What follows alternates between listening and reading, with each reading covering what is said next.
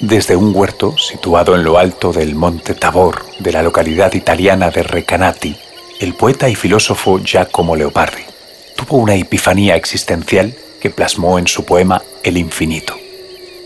Ese lugar está hoy abierto al público. Es la casa museo de esta figura imprescindible del romanticismo. En varios kilómetros alrededor no hay edificios que perturben la panorámica. Dos siglos después, el visitante puede contemplar prácticamente inalterada la misma vista que inspiró al poeta y perderse con la mirada en ese último horizonte.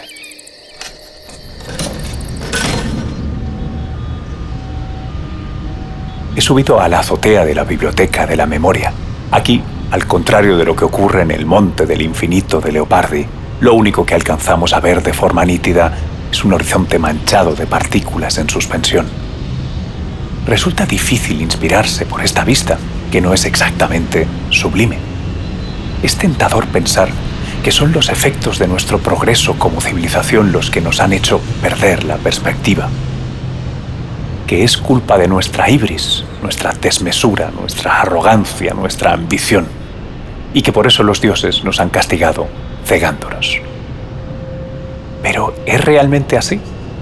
A pesar de las dificultades y de los obstáculos que a menudo nos ponemos como especie, ¿no seguimos avanzando hacia el infinito? Mi nombre es Luis Quevedo. Bienvenidos a Debates Insólitos.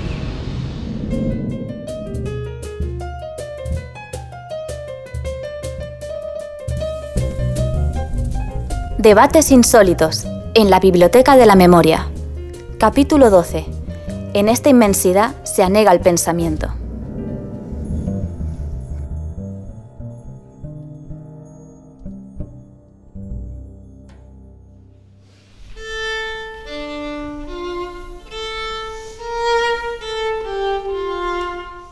Progresado por nuestra capacidad de definir de manera cada vez más precisa los problemas a los que nos enfrentamos. Es decir, hemos respondido preguntas cada vez más complejas. Esto seguramente nos lo puede explicar mejor el director de la división teórica del Instituto Max Planck de Óptica Cuántica de la ciudad bávara de Gershing, Ignacio Cirac. ¿No es así, Ignacio? Todas las ciencias y en filosofía y en sociología, pues no se hace preguntas, no se hace, se hace preguntas que tal vez parezcan evidentes a todo el mundo, están, están dadas por hechas la respuesta y sin embargo pues uno se piensa sobre ellas, se da cuenta de que existen otras soluciones, otras formas de plantearlas, otras respuestas y es muy importante y dentro de la ciencia esto es, esto es fundamental. Y en cuanto a la relación entre la ciencia y la filosofía, pues algunas de estas preguntas pues están relacionadas. ¿no? La, la, filosofía a veces se pregunta de dónde venimos, a dónde vamos, y la ciencia, la física, pues a veces también intenta saber de dónde venimos, dónde estamos hechos, a dónde vamos, cómo terminará el mundo, cómo empezó. ¿Y qué tipo de preguntas nos ayuda a responder la física?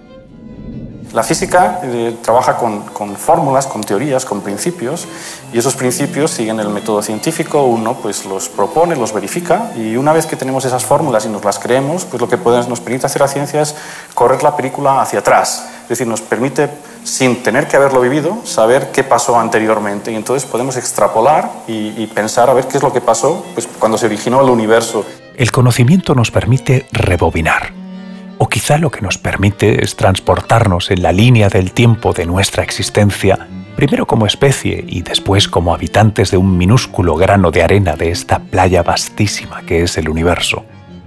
¿Y la filosofía qué tiene que decir a todo esto? Amelia Valcárcel, bienvenida. Hegel escribió definiendo a la filosofía. La filosofía es el propio tiempo captado por el pensamiento. Esta es de una sutilidad realmente extremada, porque lo que Hegel dice es que la filosofía realmente no es un saber, es más que eso, es la manera en que el propio uh, tiempo se traduce a sí mismo y se vuelve inteligible. Y eso es lo que hacemos cuando visitamos esta biblioteca.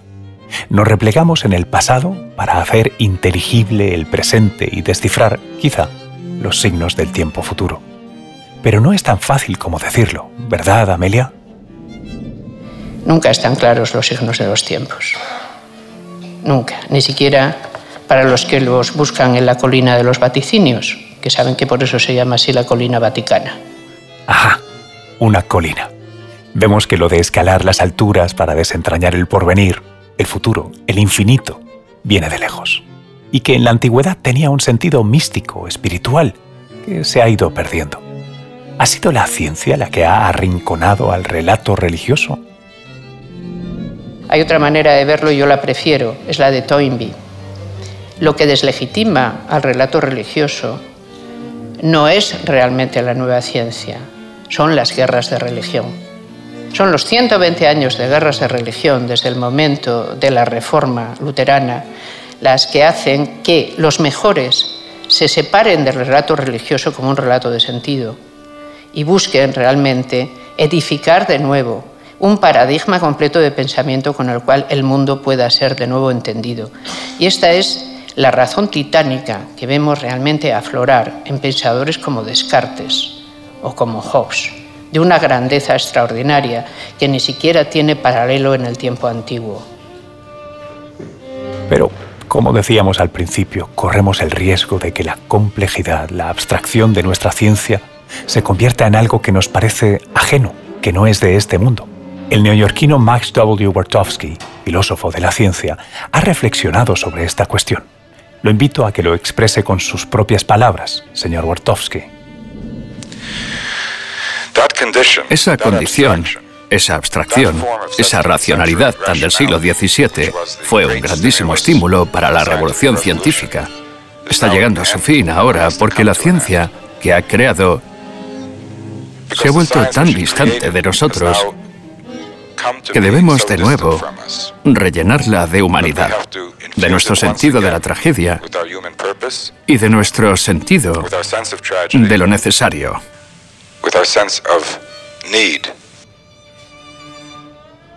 ¿Y por qué es necesario saber? Por ejemplo, ¿de dónde venimos? ¿Cómo nos ayuda en nuestro día a día? Si uno se piensa, por ejemplo, una pregunta tan, tan básica, ¿no? De qué estamos hechos, ¿no? Ya desde el Renacimiento, pues la gente se pensaba si estamos hechos de, de, partículas más pequeñas y esas partículas más pequeñas, tal vez de partículas más pequeñas y esas de partículas más pequeñas y si uno eh, se pregunta hasta dónde llegamos, bueno, pues uno se hace ese tipo de preguntas y en principio pues parece una pregunta de lo más, lo más eh, natural, pero sin ninguna aplicación, pues uno llegaría a la conclusión de que estamos hechos de átomos, que, de moléculas, las moléculas de átomos, o átomos de núcleos, de electrones, etcétera, etcétera. Y la teoría que se desarrolló, para, hacer, para dar esa explicación, pues hoy tiene como consecuencia que tengamos ordenadores, que existan equipos de, de, médicos como el NMR, como exista pues, la televisión, las ondas electromagnéticas sean utilizadas para, para, en los láseres, etcétera, etcétera. Es decir, que a largo plazo esas investigaciones, esas preguntas que la gente se hace, que parecen un poco, pues que no tienen, no tienen una aplicación directa y que es, un, pues, un, capricho de los científicos, pues pueden tener unas consecuencias tremendas ¿no? en lo que es la sociedad a más largo plazo. ¿Podemos hablar de salvación o de esperanza en relación a la ciencia? Lo que es fundamental es que la noción de tragedia no puede definirse sin una referencia al concepto de esperanza.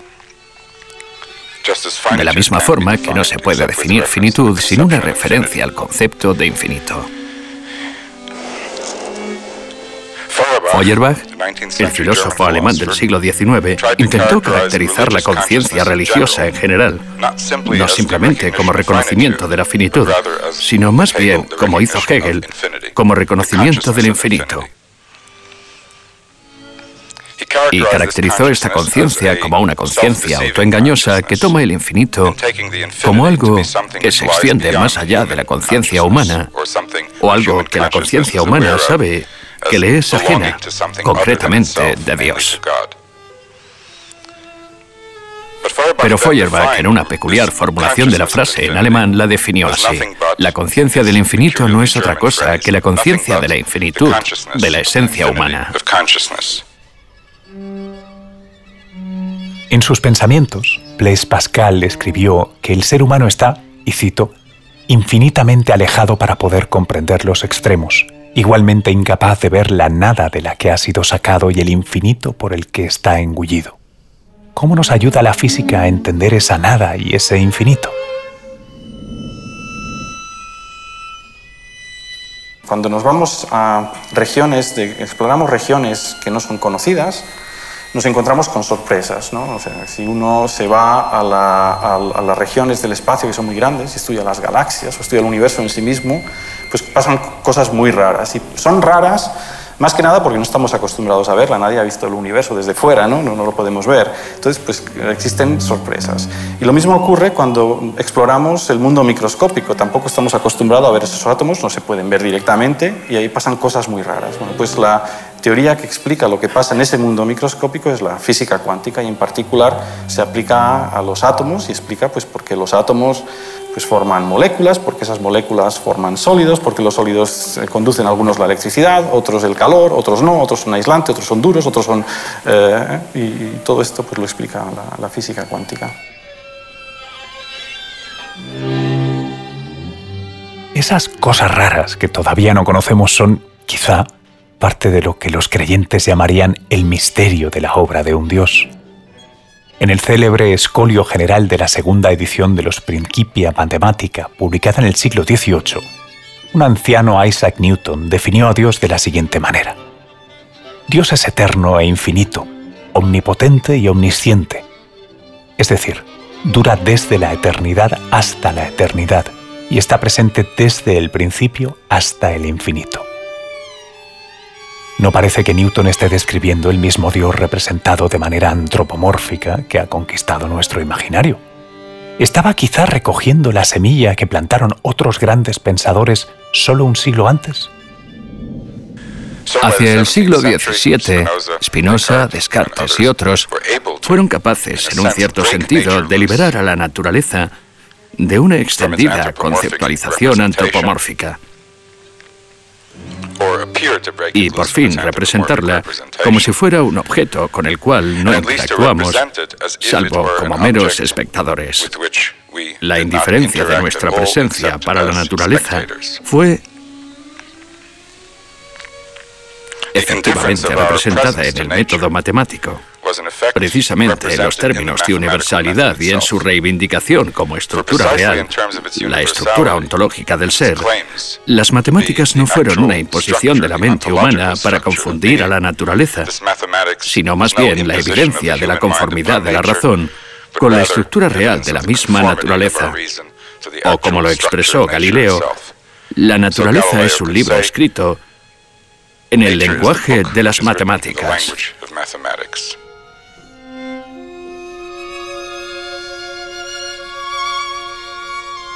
Si en el siglo XVI Galileo se subió a lo alto de la torre de Pisa para poner en práctica esa lengua franca de las matemáticas, ¿cómo lo hace hoy un científico como Firac en el Instituto Max Planck?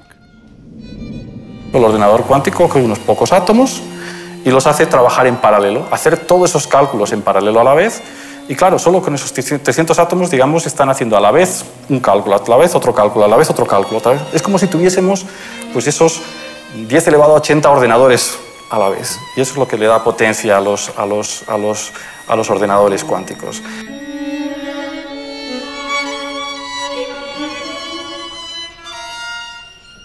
El valor más preciso que se conoce de pi hasta la fecha alcanza, no por casualidad, hasta los 31,4 billones de decimales. Son muchos, o muy pocos. No lo sabemos con certeza, lo que sí sabemos es que sus decimales son infinitos y que la secuencia de cifras no es periódica ni repite ningún patrón, es siempre diferente. Para calcularlo se precisaron 25 nodos de computación trabajando sin parar durante 118 días. ¿Y esto, Ignacio, para qué sirve? En primera eh, eh, aproximación, un ordenador cuántico es un ordenador formado por átomos que utilizando esta propiedad de la física cuántica que es la superposición puede hacer millones y millones y millones de cosas a la vez. Los ordenadores usuales pueden hacer muchos cálculos muy rápido, mucho más rápido que estos prototipos. Y esa es la situación actual. Y lo que esperamos es tener ordenadores más grandes que puedan tener 10.000 o 100.000 átomos y entonces esos son los que serán capaces de hacer todos esos cálculos. Y esos cálculos pueden ser pues, resolver ecuaciones muy difíciles que requieran muchos cálculos en paralelo, por ejemplo, para predecir, pues, a lo mejor eh, el tiempo, mareas o lo que sea, o para describir materiales, o para descriptar, decriptar eh, información, etcétera, etcétera. Y esas son las aplicaciones de la física cuántica.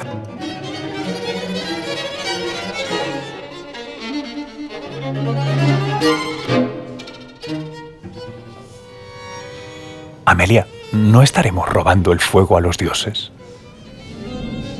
Durante los tres siglos posteriores a esta eclosión de la modernidad, la capacidad que ha tenido Occidente para realizar mundo, para inventar mundo, ha superado incluso los límites eh, que creíamos grandes, los prometeicos. No es que hayamos robado el fuego a los dioses, según la idea de Prometeo, no. Occidente les ha exigido a los dioses que hagan el favor de devolver el fuego, porque después de todo ellos no lo tenían, era nuestro. Es distinto. Casi todo lo que ha sido divino ha mostrado tener origen y fundamentos humanos.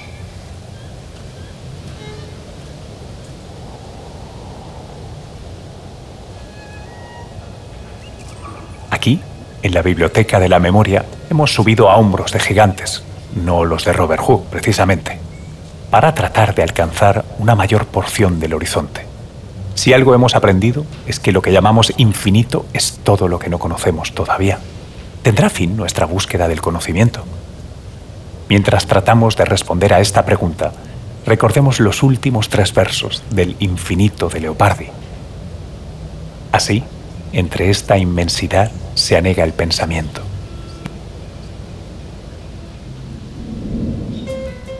En 1865, el químico alemán August Kekulé publicó un artículo en el que teorizaba que la estructura del benceno contenía un anillo de átomos de carbono. La anécdota, probablemente apócrifa, de cómo llegó a esa conclusión, se ha convertido en una de las más populares entre psiquiatras y psicólogos para explicar el papel fundamental del simbolismo en el pensamiento creativo. Y es que Kekulé contaba que la estructura anular del benceno la había visto durante un sueño, un sueño en el que sus meses de investigaciones, sus ideas y sus pensamientos se habrían encriptado en una sola imagen, una serpiente que se muerde la cola, literalmente, en griego, un ouroboros. O dicho de otra forma, el símbolo con el que los alquimistas representaban, precisamente, el infinito.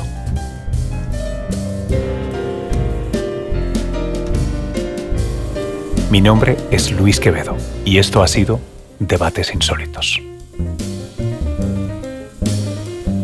Debates Insólitos es un podcast de la Fundación Juan Marc, en colaboración con el Cañonazo Transmedia.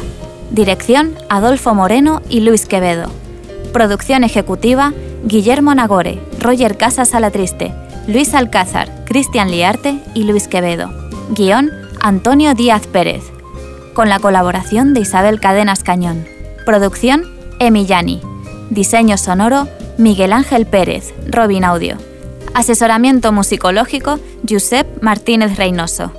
Comunicación y estrategia, Marisa Mañanós, Alejandro Fernández y Camila Fernández.